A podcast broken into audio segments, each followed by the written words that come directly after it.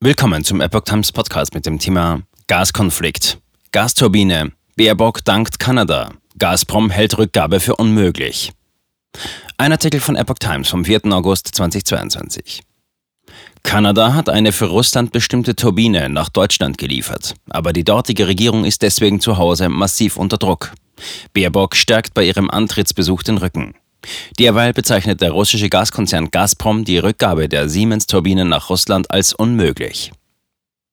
Bundesaußenministerin Annalena Baerbock hat sich bei Kanada für die Lieferung einer Turbine für die Gaspipeline Nord Stream 1 bedankt.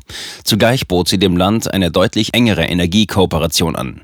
Ihr habt als Regierung für die europäische Solidarität eingestanden, sagte sie am Mittwoch bei ihrem Antrittsbesuch in Kanada nach einem Treffen mit ihrer Amtskollegin Melanie Jolie.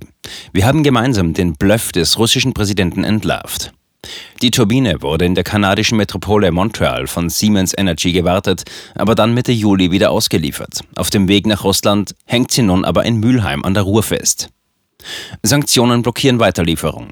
Für Gazprom ist die Weiterlieferung wegen der gegen Moskau verhängten Sanktionen unmöglich. In einer am Mittwoch veröffentlichten Erklärung führte das Unternehmen zudem Unklarheiten bei der aktuellen Situation bezüglich der vertraglichen Verpflichtungen von Siemens an. Beides zusammen mache die Lieferung unmöglich. Zuvor hatte Bundeskanzler Olaf Scholz Russland vorgeworfen, die Lieferung der wichtigen Turbine zu blockieren, um die gelieferte Gasmenge weiterhin zu drosseln. Deutschland sucht händeringend nach alternativen Energiequellen, um die durch die reduzierten Gaslieferungen aus Moskau entstandene Lücke zu schließen.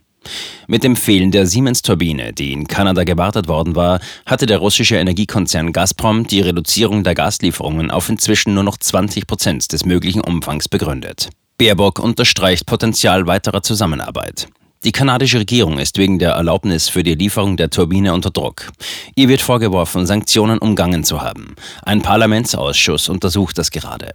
Der Weltkongress der Ukraine hat sogar eine Klage gegen die Lieferung angekündigt. In Kanada leben 1,4 Millionen Menschen mit ukrainischen Wurzeln. Jolie verteidigte die Lieferung gegen Kritik. Es sei klar, dass Putin einen hybriden Krieg führe. Er wolle Spaltung in unserem Bündnis sehen. Das habe man nicht zulassen wollen, sagte sie. Am Donnerstag muss Jolie, wie auch die deutsche Botschafterin Sabine Sparwasser, zu der Turbinenlieferung vor dem Parlamentsausschuss für Auswärtige Angelegenheiten aussagen. Der wirtschaftlichen Zusammenarbeit beider Länder räumte Baerbock ein riesiges weiteres Potenzial ein. Sie nannte die Bereiche Mineralien, Wasserstoff und Flüssiggas. Eine gute gemeinsame Handelspolitik kann eben auch weltweit Werte und Standards fördern, betonte sie. In wenigen Wochen reist auch Bundeskanzler Olaf Scholz nach Kanada, um die wirtschaftliche Zusammenarbeit zu vertiefen. In Kanada sind fast 700 deutsche Unternehmen tätig. Baerbock beendet in Montreal ihre dreitägige Nordamerika-Reise. In Montreal wollte sie auch ein Getreideterminal im Hafen besuchen und sich mit Teilnehmerinnen an einem Integrationsprogramm für Frauen treffen. Zuvor war Baerbock zwei Tage in New York, wo sie an einer UN-Konferenz zur Überprüfung des Atomwaffensperrvertrags teilgenommen und eine Grundsatzrede zu den transatlantischen Beziehungen gehalten hatte.